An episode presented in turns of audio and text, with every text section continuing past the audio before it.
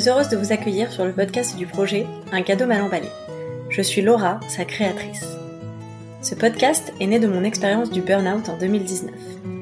Une de ces épreuves de la vie qui peuvent nous tomber dessus un jour sans crier gare, mais dont j'ai la conviction qu'elles peuvent devenir une chance, un cadeau mal emballé de la vie, si on accepte d'en comprendre la leçon. Ma mission Accompagner ceux qui traversent une période difficile de leur vie, en racontant mon histoire, mais aussi celle de ceux qui sont passés par là, via des articles que je publie sur mon site uncadeaumalemballé.com chaque semaine, et des épisodes de ce podcast où je pars à la rencontre de personnalités inspirantes sous forme de conversations sincères autour du burn-out, de la vulnérabilité et du courage, qui, je l'espère, résonneront pour vous. Bonne écoute! Pierre-Étienne n'a que 28 ans, mais le jour où il décide d'entreprendre, il n'hésite pas à le faire dans un domaine difficile, la santé mentale. En créant Mocha, il s'attaque à un sujet encore trop tabou, avec une belle détermination, car sa passion pour les sports d'endurance le lui a appris. Pas de grande victoire sans une grande force mentale. Et pour cela, il mise sur le collectif. Encore plus que leur technique, les sportifs de haut niveau travaillent énormément leur mental, le plus souvent grâce à des psys et à des coachs. Et si on appliquait la même recette en entreprise, en acceptant d'être accompagné? Aujourd'hui, avec Pierre-Étienne, on parle de honte, de burn-out et de libération de la parole sur les sujets qui nous bloquent parfois dans notre travail et dans nos vies. Euh, bonjour Pierre-Étienne, merci euh, d'être avec moi aujourd'hui. Alors pour commencer, est-ce que tu peux te présenter s'il te plaît? Bien sûr, salut Laura. Euh, du coup, Pierre-Étienne, 28 ans, je suis marié, j'ai grandi en région parisienne, maintenant j'habite à Paris. Je suis le cofondateur d'une société qui s'appelle Mocha.care, qui a pour but de permettre à tous de prendre soin de son mental de façon simple et positive. Et je suis ravi d'être avec toi, je te remercie de m'avoir invité. Euh, comme je t'avais dit quand on s'est rencontrés, j'ai été vachement touché par, euh, ta démarche, par, euh, cette volonté de, lever, le voile sur un sujet qui est très important et dont on parle très peu, à savoir le, le burn-out. Ça sera pas l'unique sujet aujourd'hui, je suppose, mais en tout cas, je suis très touché par cette démarche et du coup, je te remercie de m'avoir invité pour en parler aussi. Super. Bah écoute, euh, enfin, on va peut-être reprendre un petit peu ton parcours depuis le début pour euh, pour comprendre en fait comment t'en es arrivé à, ce super projet. Euh, toi, t'étais comment quand t'étais petit? C'est une vraie question ça. je pense le premier premier truc intéressant à, à dire, c'est que j'étais assez turbulent. En fait, c'est les, les maîtresses qui disaient ça. J'aimais bien faire un peu des conneries à droite à gauche et courir partout, faire des bêtises. Euh, deuxième truc qui, je pense, qui est aussi intéressant, c'est euh, j'étais explorateur.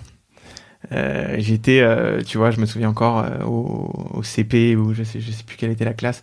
Au fond de la classe, je noircissais des cahiers pour aller faire des voyages en Amazonie. J'avais tout prévu. J'avais construit ma cabane. J'avais tout ce qu'il fallait pour le faire. Et je pense que j'ai un peu gardé cette âme d'explorateur. Et dernière chose qu'on disait sur moi quand j'étais petit, c'est que j'étais assez tenace, parfois relou même, euh, parce que je lâchais rien et, euh, et du coup je, je, je, négociais à gogo euh, tous les le moindre truc et quand j'avais une idée en tête, euh, je lâchais rien. Donc l'enfant préféré des parents, je vois le genre. Voilà. Mais du coup c'est un peu ça ma jeunesse quoi. Et j'aime bien cette question parce que je trouve qu'il y a quand même souvent des choses de nous petits qu'on retrouve dans nous adultes et en tout cas, je trouve que c'est assez bon signe quand on retrouve des choses qu'on aimait faire euh, quand on était petit. Donc, euh, tu vois, le côté explorateur, euh, j'ai hâte que tu me dises comment tu le, comment tu le vis aujourd'hui. Moi, je sais que quand j'étais petite, ce que j'aimais le plus faire, c'était raconter des histoires. j'aimais inventer des trucs, me raconter des choses. Tu continues à raconter des histoires aujourd'hui, donc c'est bien. C'est vrai qu'aujourd'hui, j'aime toujours raconter les histoires, donc. Mm. Donc c'est chouette. Et du coup, ça a été quoi un petit peu ton parcours ensuite euh, pour arriver aujourd'hui euh, à l'entreprise que tu as fondée? L'idée, en fait, euh, ça, a été d'abord un, un, cheminement. en, termes de, en termes de parcours, j'ai un parcours assez, assez classique, on va dire. J'ai fait, j'ai fait une prépa, j'ai fait une école de commerce. Et après, j'ai bossé en vente dans une entreprise de cosmétiques et, et puis en cabinet de conseil pendant quelques années. Si ta question, c'est sur, sur pourquoi, pourquoi j'en suis arrivé à cette entreprise. Euh, il y a eu toute une partie de cheminement personnel. Euh, en fait, quand j'étais euh, quand j'étais jeune, mon père a été a été malade d'une, enfin tu vois, une, dépression pendant de nombreuses années. il était bipolaire et en fait j'ai très tôt été confronté au, au, sujet de la santé mentale, sans le vouloir. Et je pense qu'à cet âge-là, on n'est pas du tout capable de comprendre ce que c'est que la santé mentale, mais on est capable de ressentir les choses. Donc tu vois, moi, je ressentais, par exemple, parfois des frustrations parce que bah, un moment ça allait, un autre moment ça allait pas. Euh, parfois euh, c'était joyeux, parfois c'était triste, tu comprenais pas pourquoi. Euh, et en fait, tu ressens beaucoup de choses et t'es pas encore capable de les comprendre quand t'es aussi jeune. Tu vois, j'avais une dizaine d'années et ça a duré ça a duré assez longtemps. Donc ça a été une, je pense quelque chose qui m'a beaucoup construit aussi. Et en fait, dans, dans tout cheminement, je pense qu'il y a aussi un déclic. On, on, en parlait tout à l'heure le, déclic pour moi, ça a été euh, au, début de ma carrière pro. J'ai été, euh, très touché par le, fait qu'autour de moi, de plus en plus de gens se posaient des, questions euh, psychologiques, que ce soit lié au pro, tu vois. Tu parles beaucoup du burn-out et c'est un vrai sujet et j'en ai côtoyé beaucoup autour de moi dans mes différentes expériences. Mais ça va aussi beaucoup plus loin que ça. C'est le dans, dans, dans, le perso, tu vois j'ai un problème dans mon couple, euh, j'ai, euh, je sais pas, moi, j'ai un deuil, j'ai vécu des situations euh, compliquées, comment je fais pour les gérer, etc. C'est des thématiques qui, qui m'entouraient partout. Dès que, dès que ces thématiques, dès, dès, que ces gens, pardon, arrivent au, tu vois, au point de rupture, tu parlais encore une fois du burn-out, je me souviens parfois, je sais pas, quelques mois avant, un an avant, tu, vas les voir et tu leur dis mais t'en as parlé avec quelqu'un, avec un psy, tu t'es fait accompagner. Et là, il y a trois retours. Il y a un retour, c'est euh, bah non, je suis pas dépressif, je suis pas malade. Ok. Le deuxième retour, c'est euh, ouais, mais euh, comment je fais pour trouver la bonne personne, tu vois, qui va m'accompagner, euh, qui, qui va pouvoir m'aider? Et le troisième retour, c'était euh, ouais, mais je, je, je sais pas si ça va m'apporter la solution. Et donc fort, tu vois, d'un cheminement personnel et d'un et, de constats qui, qui arrivaient euh, au fil de l'eau, bah, c'est pour ça que j'ai décidé euh, avec euh, avec Guillaume, qui est un ami de, de, de longue date, de lancer Mocha. Et, et, et donc voilà le, le, le cheminement. C'est super intéressant. Est-ce que tu peux nous dire en quelques mots en fait ce que vous proposez et comment vous répondez justement à ces questions que je trouve hyper pertinentes Effectivement, je pense qu'il y a beaucoup de gens qui ont besoin d'aide se les poser à un moment donné je suis complètement d'accord avec toi et je peux que l'être.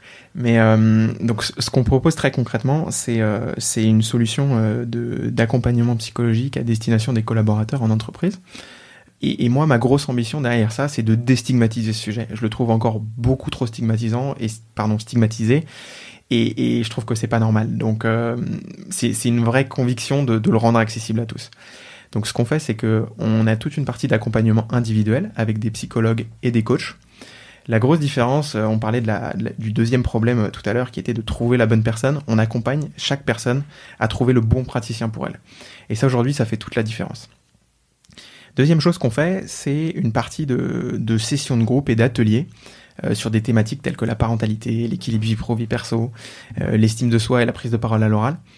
Pour nous, c'est important de l'aborder en groupe parce qu'on se rend compte que les gens ont besoin de partager sur des sujets qui atteignent bah, leurs émotions, leurs sentiments. Et ça leur permet bah, déjà de se rendre compte qu'ils sont pas tout seuls à vivre une situation euh, comme celle-là. Et, et, deuxièmement, d'en de, d'en parler et de trouver des solutions. Et on développe toute une, une troisième partie qui est une partie de, de contenu et de programmes digitaux, dont l'objectif est de, encore une fois, de rendre accessible cet univers à des gens qui sont pas encore prêts à consulter parce qu'ils ont pas envie, parce que, pour plein de raisons. Mais on, on, leur fait se sensibiliser sur les sujets de, de santé mentale. C'est super intéressant. Et effectivement, euh, tu vois, le terme de santé mentale, c'est un terme qui est qui peut faire un peu peur, qu'on n'emploie pas souvent. Et moi, c'est un peu ce qui m'a interpellé aussi dans votre démarche, c'est que vous l'employez euh, assez librement. À ton avis, euh, pourquoi est-ce que quand on parle de santé physique, quand quelqu'un te raconte que son père a un cancer ou que sa mère s'est cassé la jambe, tout ce que tu ressens c'est de la compassion et tu sens qu'il y a vraiment aucun problème en fait à parler de ça. En revanche, quand quelqu'un a un problème mental, euh, c'est tout de suite euh, un petit peu euh, difficile d'en parler. On a plutôt envie de le cacher. Enfin, comment comment vous en êtes venu à parler de ce sujet aussi librement Et à ton avis, pourquoi ça coince quand on veut parler de ça? Je pense le premier, la première raison pour laquelle ça coince, c'est c'est lié à l'éducation. C'est tout simplement, tu vois, quand on était petit, bah, nos parents ils nous apprenaient à se laver les dents deux fois par jour, faire attention quand on traverse la route à l'école, euh, on nous apprend à bien lire, bien écrire, euh, etc. Mais à aucun moment nos parents nous disent prends le temps pour analyser tes émotions, qu'est-ce que tu ressens, comment ça se traduit, comment, enfin, tu, vois, parler, en profondeur de ces sujets-là. À l'école, on t'apprend, t'apprend pas du tout, par exemple, à vivre l'échec. Euh, on t'apprend pas du tout à faire tes choix. On t'apprend très peu de choses là-dessus. On peut pousser le, bouchon encore plus loin, tu vois, de se dire, dans les médias, euh, les pubs qui passent à la télé, c'est que sur le physique, c'est euh, mange 5 fruits et légumes par jour, euh, faites de l'activité, bouger une demi-heure par jour, des choses comme ça. Mais à aucun moment on te dit, bah si tu regardes un écran de réseau social 3 voire 4 heures par jour, ça va avoir un impact massif sur ta santé mentale pour le coup. si tu te poses jamais la question de comment tu te sens au boulot, et que tu prends du recul sur toi et que, et que voilà, bah, ça va avoir aussi un impact sur ta santé mentale, ça on t'en parle pas. je pense que le premier sujet c'est l'éducation. Le deuxième sujet, c'est lié à la, culture. Je pense qu'il y a un ancrage culturel très très fort sur le fait que, euh, que, et particulièrement chez les hommes, je pense, sur le fait que avoir un sujet de, santé mentale ou qu'il se passe quelque chose dans sa tête, une émotion, un sentiment, euh, ou avoir des états d'âme, c'est être faible. Et je pense que ça, c'est vraiment problématique parce que c'est quelque chose qui est ancré très profond en nous. Et depuis le départ, on nous dit euh, ok si t'as un problème c'est que t'es nul c'est que t'es faible c'est que c'est que t'es pas au niveau. Alors pour moi c'est une super force en fait de se remettre en question de se dire bah ok qu'est-ce que je ressens qu'est-ce que je vis comment je le vis? Le troisième et peut-être le dernier facteur que, que moi j'ai identifié c'est euh, la, la, la, santé physique c'est palpable. C'est facile de le voir tu disais bah voilà on, se casse la jambe tout le monde le voit c'est t'as une jambe cassée. Euh, ce qui concerne le mental c'est souvent invisible. Et les gens le, les gens le cachent en fait, très souvent. À, tort ou à raison, enfin, on, pourra en parler, mais vu que c'est quelque chose d'invisible, c'est très dur d'aller voir quelqu'un en lui disant euh, bah écoute est-ce que tu as besoin d'un coup de main? Est-ce que tu veux te faire accompagner? Parce que souvent on n'ose pas on sait pas trop si c'est vrai pas vrai dans quelle mesure c'est vrai. Et donc je pense que le, le gros problème du, du sujet de, de, de, la santé mentale c'est que c'est invisible et donc c'est très dur d'en parler Ouais, c'est un vrai point. Et je, voudrais juste rebondir sur ce que tu disais sur l'éducation, parce que je trouve que c'est très très vrai euh, qu'on nous apprend pas en fait euh, tout, ça, comment gérer ses émotions. J'ai écouté un podcast super intéressant. Euh, je sais plus euh, dans quelle émission, mais je retrouverai et je mettrai le lien. C'était euh, dans une école, ils organisaient des cercles de parole pour les enfants.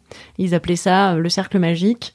Et en fait, ils se regroupaient et il y avait des règles qui était présenté sous forme de jeu, parce que c'était des enfants de CP, donc on parle d'enfants de 6 ans, à qui on disait, voilà, les règles, c'est que euh, ce qui est dit dans le cercle doit jamais être dit ailleurs, on peut, on n'a pas le droit d'interrompre celui qui parle, et euh, on n'est pas obligé de parler. Mais donc chacun à leur tour, ils, prenaient la parole et ils racontaient ce qu'ils avaient envie, ce qu'ils avaient sur le cœur, de parler d'une émotion. Et en fait, la maîtresse, elle racontait à quel point, depuis qu'elle avait mis ça en place, en fait, il y avait plus de conflits dans la classe, c'était tout se résolver en faisant appel comme ça à mais en fait qu'est-ce que tu ressens? Et il y a des petits euh, témoignages en fait enfin les enfants ils parlent pendant l'épisode et c'est hyper touchant. Et ils racontent aussi qu'ils le ramènent chez eux. Et qu'en fait ils apprennent à leurs parents à faire du cercle magique euh, à la maison sur plein de sujets. Et je me suis dit mais ça c'est génial. Et ça veut pas dire que nos parents ont pas été des bons parents de pas nous, nous, apprendre ça. Parce que je pense que même ils l'ont pas appris. Mais du coup, c'est vrai qu'on se retrouve adulte à pas savoir euh, gérer ces trucs-là. Et quand en plus tu as eu la chance d'avoir un parcours à peu près sans encombre, où en fait tu te retrouves adulte avec euh, des amis, une famille, euh, un conjoint, un travail, et que tu es sur les rails de la vie, je pense que quand ça déraille, ça, ça, coince en fait d'oser le dire. D'autant plus que c'est quelque chose qui est relativement facile à cacher au départ qui est globalement euh, pas une bonne nouvelle, hein, puisque au final, quand ça finit par se voir, c'est que malheureusement, euh, c'est souvent tard, quoi. Et du coup, est-ce que toi, tu arrives à comprendre en fait euh, qu'est-ce qui se cache derrière cette cette honte que les gens ressentent à, à verbaliser en fait leurs émotions? Alors, tu parlais plus particulièrement des hommes, effectivement, je partage, je pense, ce constat. Comment tu penses qu'on peut réussir à, dépasser ça en fait? Bah, Déjà, je pense que sur le sujet, tout à l'heure, on parlait que c'était un. Enfin, on disait que c'était un sujet qui était très stigmatisé. Je pense qu'il y a un gros enjeu aujourd'hui, c'est de, mettre ce sujet sur le devant de la scène comme un sujet tout à fait normal en fait. Et, juste le, fait d'en parler, voire de le célébrer, euh, dans certaines cultures, ça l'est beaucoup plus. Si on regarde au Canada, aux États-Unis, il y a des sociétés, dans, enfin, il y a des cultures dans lesquelles c'est beaucoup plus accessible d'en parler. je voyais, je voyais là même dans certaines entreprises françaises, c'est le cas. je disais le cas d'un PDG d'une grosse start-up de, mutuelle en France qui disait It's okay not to be okay. Et, c'est juste. C'est super important que, des, dirigeants aujourd'hui disent ça et, mettent ça sur le devant de la scène, de se dire Ok, c'est normal. Enfin, on a, tous des, hauts et des bas, et il y a tout le temps des moments où, on n'est pas bien, et c'est normal, et il n'y a pas de souci d'en parler. Donc je pense que ça, c'est la première chose. Peut-être la, deuxième chose, c'est sur le sujet de, d'aider les gens en fait et de les guider dans leur euh, dans, leur démarche parce que typiquement la honte c'est aussi quand on a quand on a peur et souvent on a peur de ce qu'on connaît pas et du coup le, le, le, fait de de les aider à connaître cet environnement de leur dire bah en fait, euh, la, psychologie, par exemple, ça va beaucoup plus loin que Freud dans son divan. C'est, aujourd'hui, c'est une, c'est juste super vaste comme environnement. Euh, t'as plein d'outils, t'as plein de méthodes, t'as plein de, de types de pratiques. Et je pense qu'on a un gros travail de d'apprentissage justement autour de ça, de, de, faire découvrir aux gens. Un autre sujet qui, qui me tient à cœur, je trouve qu'aujourd'hui, euh, on est, peut-être trop dans une société où j'ai un problème, j'attends tout de suite une solution. Euh, je te donne un exemple, c'est bah, tu vas chez le médecin, tu lui demandes une ordonnance, il te donne des médocs et poum, antibiotique, t'es soigné. Euh, tu vas, euh, je sais pas, tu cherches une info, boum, tu tapes Google, tu la trouves en deux secondes. Euh, ce qui se passe dans ta tête, en fait, je pense que c'est beaucoup plus compliqué que ça et que parfois ça nécessite un peu de temps. Et donc, je pense qu'il y a aussi une nécessité, et c'est ce qu'on essaye, bah, c'est ce que j'essaye de faire aussi au quotidien, de d'aider les gens à faire le premier pas et de leur montrer que parfois ça peut prendre un peu de temps, mais que ouais, bah déjà au bout de deux trois séances avec un psy, euh, on arrive à creuser euh, des thématiques, on arrive à se rendre compte que c'est, en fait, ça nous apporte énormément. Et donc, je pense que le, fait de favoriser ce premier pas, c'est, euh, bah, c'est quelque chose qui, sera, qui sera vachement important pour, pour casser toute cette honte qu'il y a autour, de, autour du sujet. Ouais, c'est, vrai qu'il y a plusieurs choses dans ce que vous apportez que je trouve intéressant. C'est déjà de, de permettre de trouver le bon praticien après un échange parce que comme c'est un sujet un petit peu tabou, on n'ose pas forcément demander autour de soi euh, un peu des recommandations en bouche à oreille de est-ce que tu as un bon psy? Euh, Ce qui est marrant, c'est que je pense qu'il y a énormément de gens aujourd'hui qui, qui ont déjà consulté quelqu'un.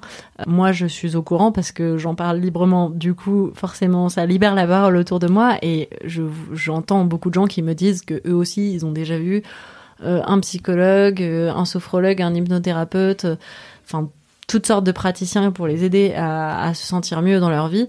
Pour autant, il y a quand même encore beaucoup, beaucoup de gens qui euh, ne l'ont jamais fait ou n'envisageraient jamais de le faire.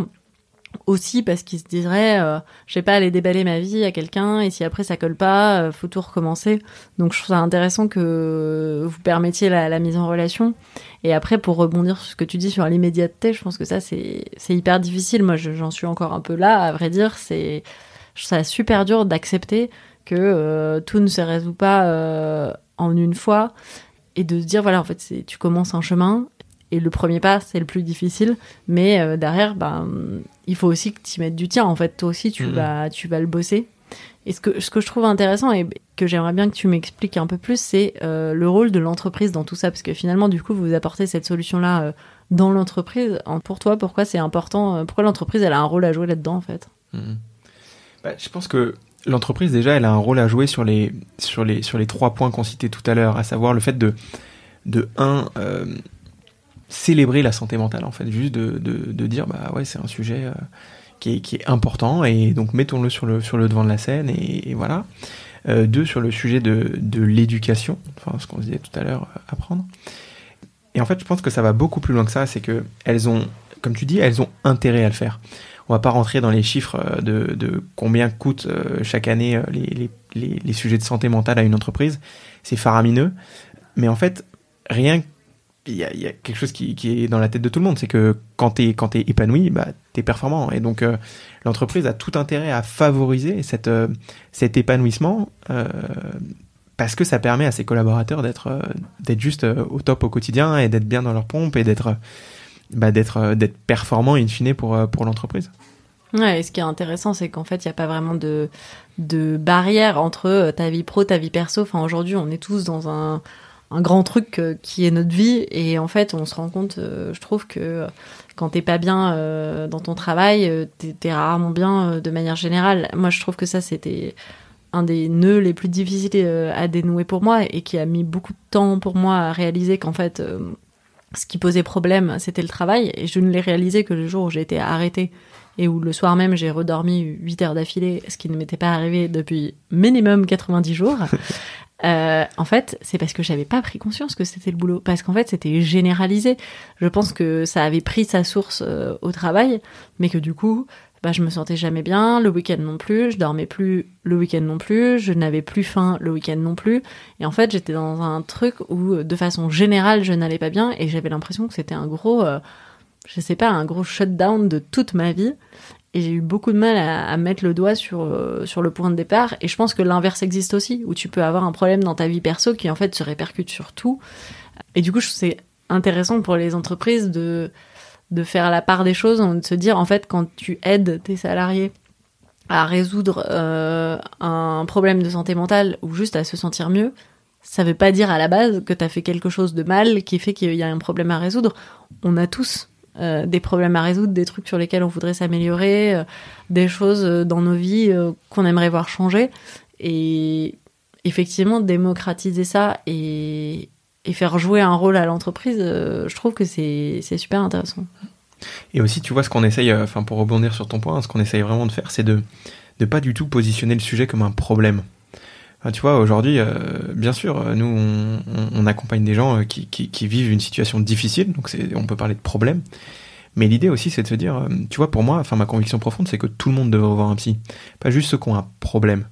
Et l'idée derrière ça, c'est que je le vois comme une, en fait, comme une hygiène quotidienne, tu vois, juste de se, comme on dit, on a, tu, le disais très bien, il y a à la fois des sujets pro, des sujets perso, on a tous des sujets qui, qui nous posent question, et le fait de pouvoir en parler et que l'entreprise favorise ça, pour moi, bah, c'est une chance inouïe parce que c'est quelque chose qui nous occupe la tête euh, énormément et, qui, in fine, va nous permettre d'être plus concentrés, plus présents au boulot, c'est vrai, mais surtout plus épanouis dans, dans nos vies. Et donc, euh, donc je pense que l'entreprise a vraiment un rôle à jouer là-dessus. quoi. T'as l'impression aujourd'hui que les entreprises, elles ont des réticences à, jouer, à prendre ce rôle-là euh? C'est une bonne question. je pense que les, les entreprises, en fait, elles, peuvent avoir, et donc il faut pas généraliser non plus, mais si, si je te donne un peu les, les, les, différents retours qu'on a euh, en fonction de nos discussions, il y a un retour qui vient, c'est euh, qui vient assez souvent, c'est ok, mais pourquoi j'accompagnerais mes collaborateurs sur des sujets perso? Euh, typiquement, est-ce que c'est de mon fait si Monsieur Tartampion il a un problème dans son couple Et en fait, la question c'est pas est-ce que c'est de mon fait ou pas, c'est c'est est-ce que le fait d'aider cette personne euh, en tant qu'entreprise, va servir mon entreprise? La réponse est clairement oui. Enfin, on n'est pas quelqu'un de 9h à 18h et ensuite euh, hmm. quelqu'un euh, à la suite. Mais donc, je pense que, je pense que ouais, l'entreprise a vraiment un, rôle là-dessus. quoi. Super intéressant.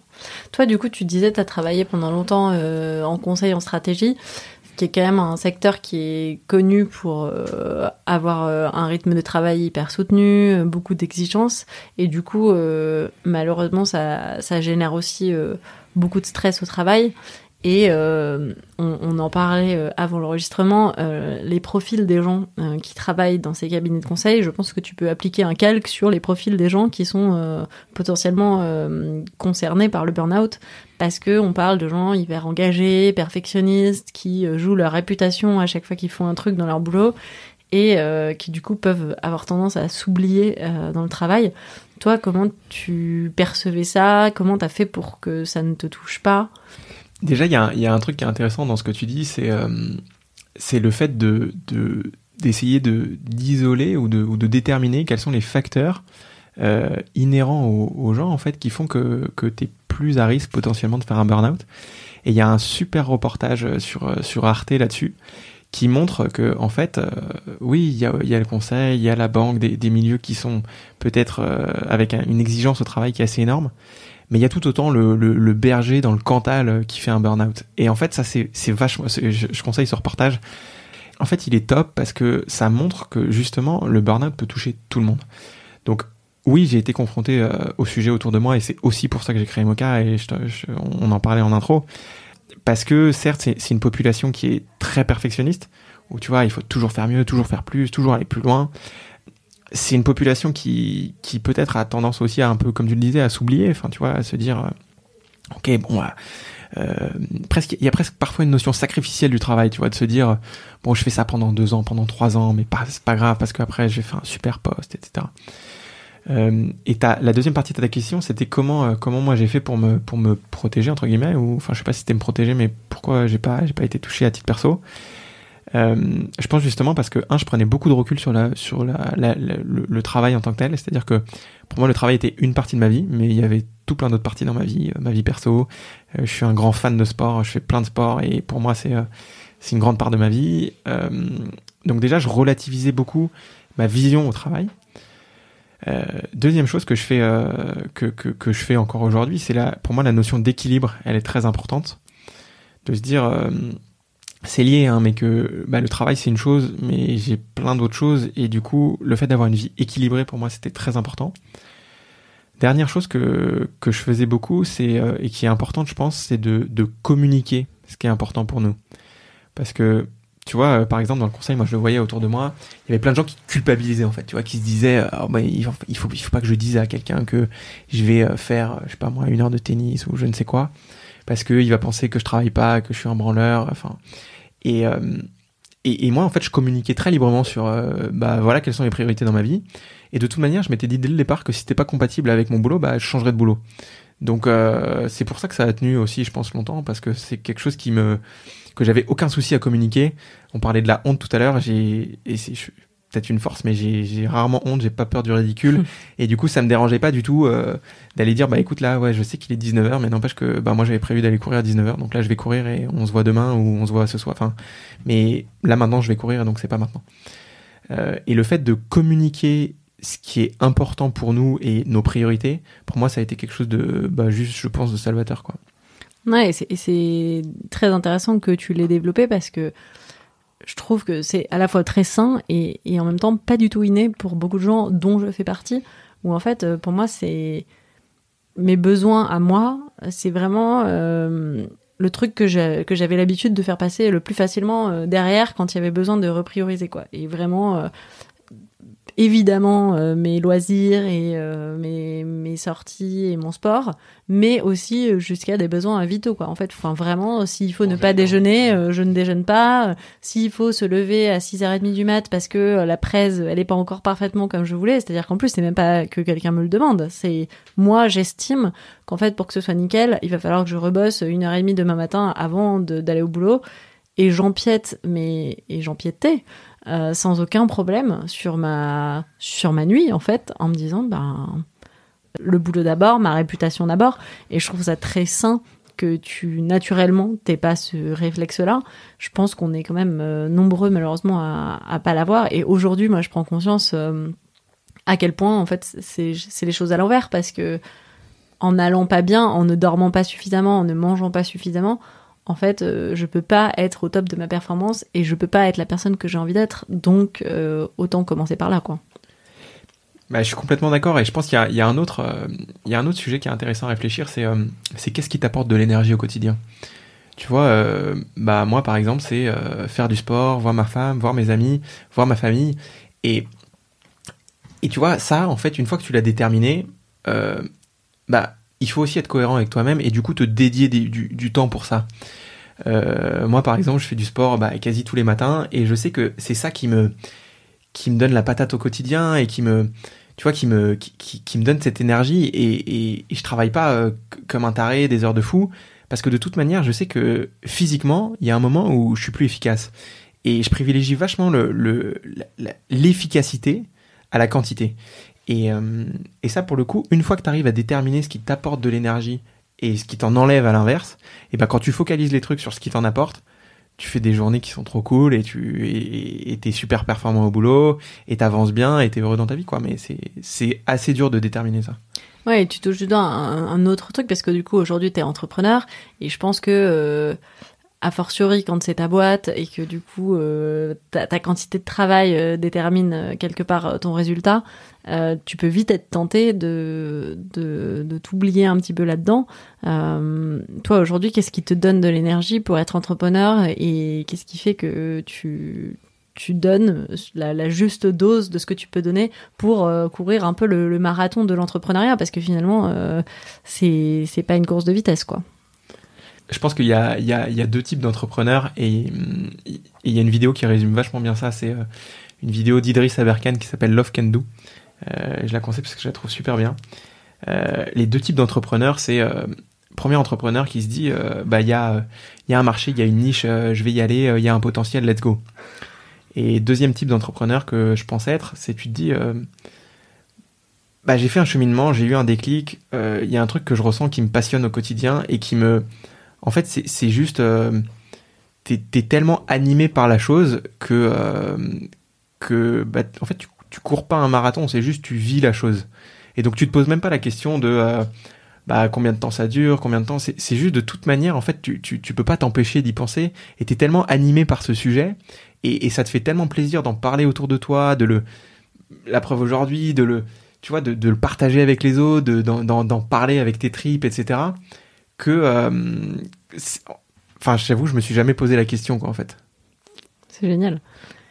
Et euh, toi aujourd'hui, du coup, donc tu disais que tu fais, euh, tu fais encore beaucoup de sport. Et d'ailleurs, je crois que c'est comme ça que tu que as aussi expérimenté en fait les, les, les pratiques pour entretenir sa santé mentale, parce que quand on est un, quand on est sportif, euh, on se rend compte qu'il y a aussi quand même une grosse part euh, qui est dans la tête. Toi, comment tu l'as, tu l'as travaillé ou tu la travailles encore euh?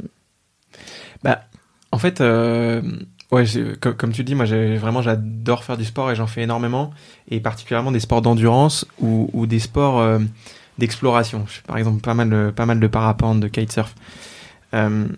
le sur les sports d'endurance, tu vois, par exemple, quand tu fais, je sais pas, plusieurs dizaines d'heures sur un vélo ou plusieurs des, nuits en courant ou des choses comme ça. Euh, de toute manière, ton, ton physique, au bout de, disons, je sais pas, 10% de la course, euh, il, est plus là et tout se passe dans ta tête. Et du coup, si jamais tu t'es pas suffisamment préparé euh, en amont sur, le sujet et mentalement, ça marchera pas. Et pareil, je, donne peut-être trop de conseils de vidéo, mais il y a, y a, un TED qui est top de de Tony Nadal, qui est l'entraîneur de Tony Nadal, de Rafael Nadal, sur le mental, qu'il faut vraiment regarder parce que il dit bah 90% de l'entraînement de, de Rafael Nadal c'est juste le mental. Et 10% c'est la technique. Et il y a une anecdote qui est assez cool qui est euh, quand il avait 15 ans ou je sais plus, enfin quand il était jeune, euh, Rafael Nadal à un moment il a joué pendant tout un set avec une raquette pétée. Et à la fin il dit à son entraîneur, euh, ah non il y a son entraîneur qui vient le voir et qui lui dit Rafa, Rafa tu joues avec une raquette pétée là depuis 5 jeux et là, il regarde, il fait Ah ouais, putain, elle est pétée. Euh. Mais euh, en fait, je suis tellement habitué à ce que l'erreur vienne de moi que je me suis pas dit que c'était possible que ça soit autre chose. Et tu te dis, en fait, le, Tony Nadal, ce qu'il dit, c'est que Nadal, il a entraîné juste sa capacité mentale à jouer. Il lui a pas dit, bah voilà, un coup droit, on le fait comme ça. D'ailleurs, apparemment, il paraît que techniquement, c'est pas le meilleur joueur. Mais, euh, mais n'empêche qu'en termes de mental, ça se voit. Et, euh, et, et, moi, du coup, comment je l'ai, comment j'ai travaillé ça? Moi, je travaille beaucoup euh, sur des sujets de visualisation. C'est juste de se dire euh, qu'est-ce qui m'anime dans le résultat, tu vois? Parce que ce qui, ce qui, passe souvent dans ta tête quand tu fais une épreuve sportive assez longue, au bout de, je sais pas, 3 heures, 4 heures, tu te dis putain, qu'est-ce que je fous là, quoi? Pourquoi je suis ici? Pourquoi je fais ça? Et, euh, et tu vois, moi, la, la visualisation euh, de, de la course en amont, ça m'aide énormément. Et notamment cette, ce sujet d'exploration dont on parle un peu depuis le départ. Euh, pour moi, c'est juste explorer ce dont ton corps est capable, ce dont ton, mental est capable. Et là, tout de suite, tu te dis, euh, putain, euh, en fait, j'étais, j'étais juste pas conscient que j'allais réussir à faire ça, et pourtant j'y arrive. donc vraiment, essayer de visualiser en amont la réussite, ça marche énormément. Le, deuxième truc qui, sur lequel je m'entraîne énormément niveau mental, c'est essayer de prendre du recul au quotidien sur ce qui t'arrive et toujours, euh, toujours positiver les choses. peut paraître un peu basique, mais et d'ailleurs ma femme se moque de moi là-dessus, mais tous les soirs en me couchant, je regarde en l'air et puis je fais rien. Et c'est juste en fait dans ma tête, bah, je me repasse ma journée et je me dis, ça c'était cool, ça c'était bien, ou alors ça, tiens, enfin, en fait, juste je revisualise et j'essaie de vivre dans le temps. Et ça, sur, en fait, sur l'entraînement mental, ça te permet, ça, t'apprend juste à, vivre le, dans le moment. Et ça, dans la course, c'est vachement important parce que quand tu es sur le vélo, en soi, si, jamais tu es prêt à passer, je sais pas moi, 15 heures sur un vélo, bah, il euh, y a un moment, il faut aussi que tu profites du voyage, quoi. C'est pas juste la ligne d'arrivée qui va, qui va te faire plaisir. Et donc, euh, essayer en amont d'apprendre à, ressentir ce qui se passe dans ton corps, moi, c'est quelque chose qui m'aide beaucoup. C'est super intéressant. Il y a plein de trucs qui me qui, qui résonnent. Euh, le, premier point, c'était sur la visualisation. Euh, j'avais j'ai préparé un marathon il y a quelques temps euh, avant de, de, faire un burn-out et j'ai écouté euh, en le préparant parce que du coup quand tu cours longtemps, euh, tu as envie d'écouter des choses, euh, des podcasts qui durent un peu longtemps et du coup j'écoutais pas mal Mathieu Stéphanie qui est d'ailleurs notre notre hôte aujourd'hui et qu'on remercie. et j'avais écouté un épisode super avec Stéphanie Giguel, je sais pas si tu connais, qui est une championne d'ultra trail, enfin de, de, de longue distance euh, une fille euh, assez exceptionnelle euh, qui a fait HEC, qui était avocate et qui a complètement changé de vie pour devenir aventurière de l'extrême. Elle a traversé, pas dire de bêtises, mais dans, tout un pôle à, ski. Elle a fait 2500 km en ski en tirant sa tente derrière elle. Et c'est une nana qui doit faire 1m60 et 45 kg, donc hyper impressionnante. Et j'avais écouté ça et elle parlait beaucoup de la visualisation du coup, moi, à l'époque, j'essayais de m'entraîner à visualiser euh, mon succès sur le sur le marathon. Euh, et le jour où j'ai été et que c'était dur, je me suis remis dans les oreilles euh, son épisode. donc ouais, je partage ce travail-là et aussi sur le, le, moment présent. Je pense que ça, on en est tous énormément déconnectés. moi, je me suis rendu compte que dans ma vie, je j'étais jamais là où j'étais en fait, mais dans tous les sens du terme. Hein. Je, pouvais être au boulot et être en train de penser à ce que j'allais faire à dîner le soir, comme je pouvais être dans mon lit en train de penser au boulot, j'étais sans arrêt en fait à un autre endroit euh, dans ma tête. Et le pire, c'est que je prenais ça presque pour une qualité. En fait, euh, je me disais, euh, je suis capable de faire vraiment beaucoup de choses à la fois. Je peux être dans cette réunion tout en prévoyant mon dîner, le tout dans ma tête. Et en fait, je pense que ça, c'est aussi quand même la racine du problème. Tu profites jamais vraiment et tu t'écoutes jamais vraiment. moi, mon corps, c'était disais pas du tout, c'est mon partenaire et on est ensemble pour 80 ans ou 90 ans. Donc en fait, c'est vraiment euh, l'entité avec laquelle je dois le mieux m'entendre et être le plus à l'écoute. Au contraire, c'était un peu, euh, j'étais un, c'était un petit peu mon esclave, quoi. C'était euh, fais ce que je t'ai dit, cours un marathon, lève-toi à 6h30 le matin. et je trouve c'est super intéressant d'entendre un parcours de sportif qui, qui respecte en fait le corps et qui l'écoute, quoi. Bah, d'ailleurs, enfin, on fait beaucoup de parallèles avec le sport, mais tu vois, dans, dans tous les entraînements sportifs, la récupération, c'est aussi important que l'entraînement. Parce que si jamais tu t'entraînes à un marathon et que tu cours jusqu'à la dernière minute pour avoir fini ton plan d'entraînement, bah tu vas pas réussir ton marathon parce que tu seras épuisé. Et en fait, c'est comme tout, c'est et euh, c'est de se dire. Euh, et, d'ailleurs, il y a un, autre bouquin que je conseille qui s'appelle Champion dans sa tête. Euh, c'est un super bouquin justement de, de pour l'entraînement mental dans le sport et en fait qui explique que les grands sportifs, ils ont tellement répété, tellement précisé leur, leur entraînement, que ce soit physique comme mental, qu'en fait, une fois que tu as intériorisé ça, il faut aussi laisser ton corps faire le boulot un peu. Et si tu laisses ton corps faire le boulot, c'est là où tu arrives à un état que eux ils appellent euh, en gros le flow, quoi. Et, c'est là où tu as tous les grands sportifs qui, qui, qui, brillent. Et tu le vois par exemple en athlée, quand, quand tu vois euh, un gars qui sort de nulle part et qui d'un coup éclate un record, ou, des choses comme ça, c'est juste, ils ont tellement intériorisé la chose, ils ont tellement bossé, que il y a un moment, le fait de laisser ton corps faire le boulot, notamment via le repos, bah t'intériorises le truc tellement que t'exploses quoi. Et là c'est juste trop bien de, de, réussir à arriver dans cet état-là où, où tu sais pas expliquer, tu vois rationnellement pourquoi ça a marché, pourquoi ça a pas marché, mais tu ressens au fond de toi un truc qui est tellement fort et tu te dis putain c'est là où il faut y aller et bram t'y vas et tu te poses pas du tout de questions et tu fonces et en fait t'as tellement travaillé en amont encore une fois que c'est là où, où tu arrives dans cet état de flow qui est, qui est jouissif quoi. Ça donne envie. euh, toi aujourd'hui, euh, de quoi tu te sens le plus fier? Oula, grosse question.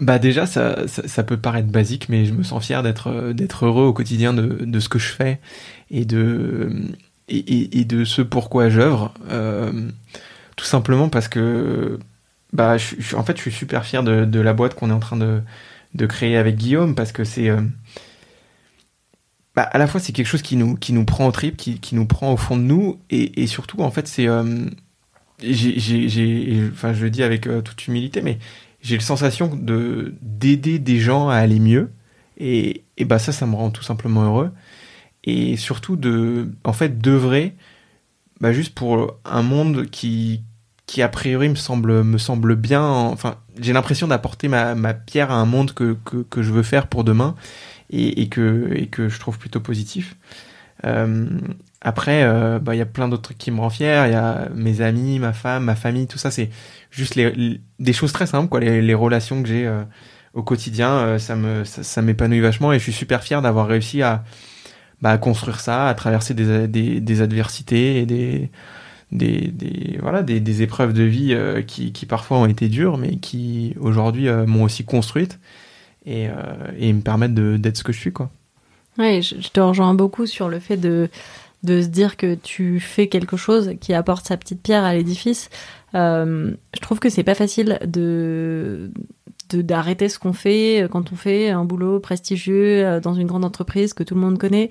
Euh, et pour des raisons différentes et avec des parcours différents on en est tous les deux venus à repartir de zéro.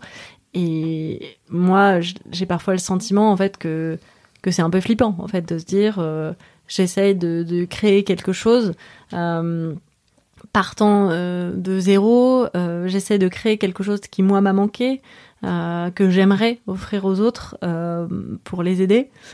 Et parfois je flippe parce que je me dis pendant ce temps-là, les autres ils sont en train d'accumuler des mois et des années en plus d'expérience dans des boulots bien sous tout rapport. Et, moi, qu'est-ce que je fais?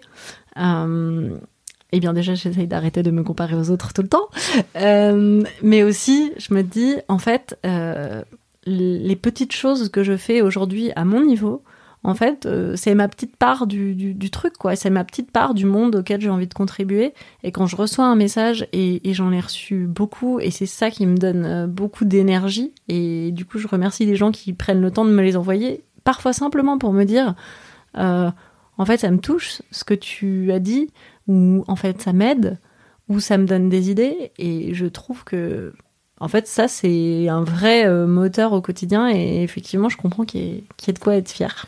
Bah, D'ailleurs, on l'a, l'a pas dit, mais c'est comme ça qu'on s'est rencontrés il y, a, il y a quelques semaines. Euh, moi, j'ai, enfin, en fait, j'ai vachement été touché par, euh, par ta façon de, à la fois parler du sujet de, avec une émotion super forte. Enfin, vraiment, moi, quand j'ai lu ton témoignage, j'ai été, été profondément touché.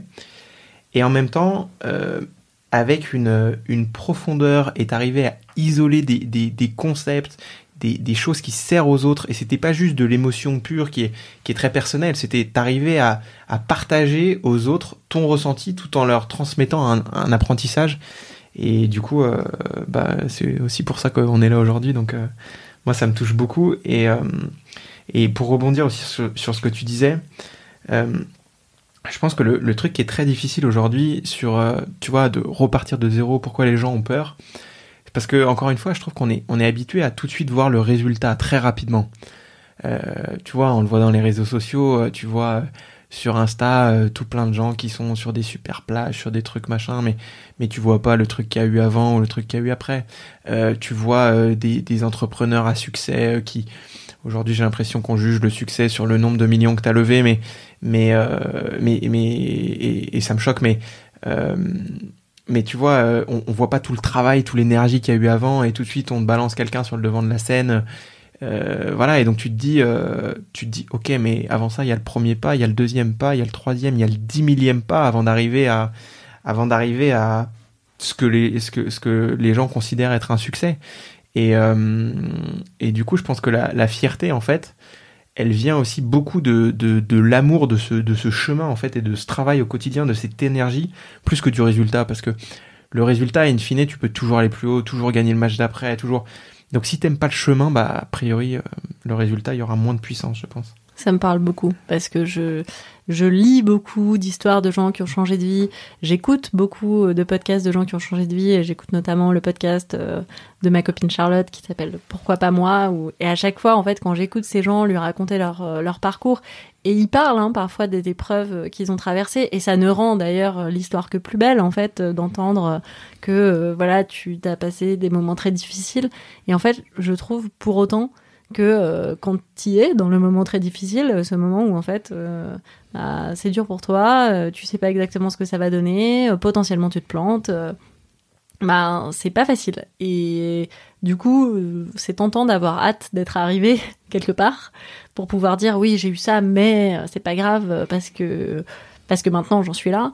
Et en réalité, euh, c'est, t'as raison, il faut apprendre à aimer ce moment-là aussi.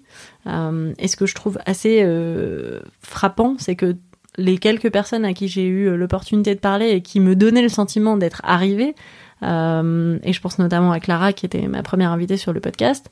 Euh, en fait, ces gens-là, souvent, ils vont te dire euh, Mais oui, mais aujourd'hui je suis là, mais va savoir où je serai dans deux ans. Et je trouve que c'est assez incroyable de se dire En fait, même eux, ils considèrent pas qu'ils sont arrivés parce que finalement, le chemin, il dure toute la vie. Et il y a la première étape, celle où tu découvres qu'en fait tu as un chemin et que non, tu n'as pas 30 ans et tout compris dans la vie et euh, ça ça fait ça met une première claque. Mais je trouve que la deuxième claque, c'est qu'en fait, il suffit pas d'une fois, il suffit pas d'un pas pour euh, encore une fois avoir tout compris et être enfin sur le bon chemin. C'est en fait, faut mettre un pas devant l'autre tous les jours et espérer à un moment donné euh, croiser des choses qui te plaisent sur le dans le paysage parce que va savoir où elle est la destination et même si elle existe quoi. Ouais, et avec aussi en plus le tu vois, le, vraiment le fait de ne pas avoir peur de, de, tomber, quoi. Tu vois, moi, pareil, c'était le nombre de fois où tu te plantes en ski, où tu te plantes en kitesurf. Enfin, et, et en fait, c'est ça qui te fait, qui te fait apprendre, qui te fait comprendre. Ah ouais, ok, je me suis planté comme ça. Bon bah voilà, on, avance. Et, c'est pareil là au quotidien, on fait, on fait encore plein d'erreurs et on grandit à chaque fois et t'apprends plein de trucs juste en te plantant. Et donc, moi, je trouve ça aussi cool, tu vois, de, de, de, de tomber, de te planter, parce que bah juste apprends plein de trucs et tu refais pas, tu refais pas ton erreur, quoi. Oui, et puis tu te rends compte que ça fait mal, mais, euh, mais ça va, quoi. On, carrément, on, peut s'en remettre. Euh, et du coup, là, c'est quoi vos, enfin, tes plutôt tes prochains euh, défis pour la suite Bah, déjà au, stade, au stade où on est, est aujourd'hui, on est, on est une entreprise très jeune encore. On a été créé il y, a, un peu moins de six mois. Euh, même si le projet a germé dans la tête, euh, comme euh, dans, enfin, dans notre tête, comme on, comme on l'a dit il y, a, y a bien plus longtemps que ça. Je pense que un de mes un de mes prochains défis ce serait de enfin ce sera de, de diffuser ça en, en faisant grandir cette entreprise et surtout en constituant une équipe de gens passionnés autour de ça. Euh, passionnés par ce qu'on essaye de faire au quotidien tu vois qui, qui qui parle bah, comme on essaye de le faire avec, euh, avec nos tripes et avec euh, nos convictions qui sont super fortes sur le sujet et qu'on a envie de partager. Donc, euh, tu vois, aujourd'hui, moi, j'ai vraiment un, un, un, défi qui est de réussir à transmettre cette passion qui m'anime au quotidien à d'autres. et du coup, bah, de leur donner envie de bosser avec moi sur, sur ces sujets-là. Peut-être que le, le, le, deuxième défi qui est, qui est, qui est, qui est de taille aussi, c'est bah, c'est de réussir non seulement à, à attirer des gens euh, pour euh, pour bosser avec moi sur, euh, sur, enfin avec nous, avec Guillaume et moi sur ces sujets, mais aussi de, de le rendre accessible juste au plus au, au, plus grand enfin au plus grand nombre.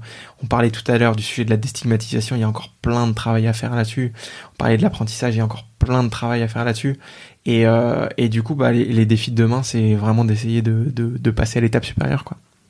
Ouais, je, je crois que euh, Aujourd'hui, c'est un sujet que chacun traite euh, ou ne traite pas d'ailleurs euh, à son petit niveau et c'est difficile d'en parler. Et si tu réussis ce deuxième défi qui est de, démocratiser ça et de donner l'impression aux gens en tout cas que c'est ok de se faire aider, c'est ok d'en parler, en fait, euh, moi je crois qu'il va y avoir un effet exponentiel à ça, euh, parce que euh, dès qu'en fait tu t'ouvres sur ces sujets-là auprès de tes proches et même de tes moins proches, en fait tu te rends compte que du coup tu provoques des conversations que tu n'aurais jamais eues.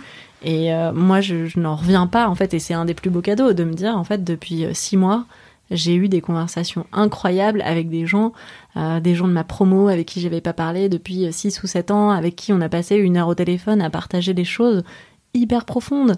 Et je, me dis, mais ça, c'est génial. Et en fait, ça peut être décuplé si demain, tout le monde accepte de se dire, voilà, j'ai un problème, je le règle, j'en parle. Et en fait, quand j'en parle, je donne quelque part l'autorisation aux autres d'avoir aussi un problème et de aussi en parler. Et en fait, euh, ça devient plus des problèmes, quoi. Ça devient juste des sujets. Et, et tu te rends compte aussi que tes proches, euh, c'est quand même des gens qui te connaissent hyper bien et qui peuvent aussi t'aider en fait euh, à régler des choses. Encore faut-il que tu acceptes euh, de dire qu'il y a des choses à améliorer chez toi, sinon c'est sûr personne ne t'aide. Complètement. Et, et, tu parlais de cadeaux tout à l'heure et j'adore le titre de ton de ton projet de un cadeau mal emballé. Je trouve ça quand même assez vachement parlant et là pour le coup c'est c'est peut-être un cadeau bien emballé le fait de réussir à en parler et de, et de t'exprimer euh, complètement sur le sujet quoi. Bah, merci beaucoup. De rien. À bientôt. Grand plaisir. À bientôt.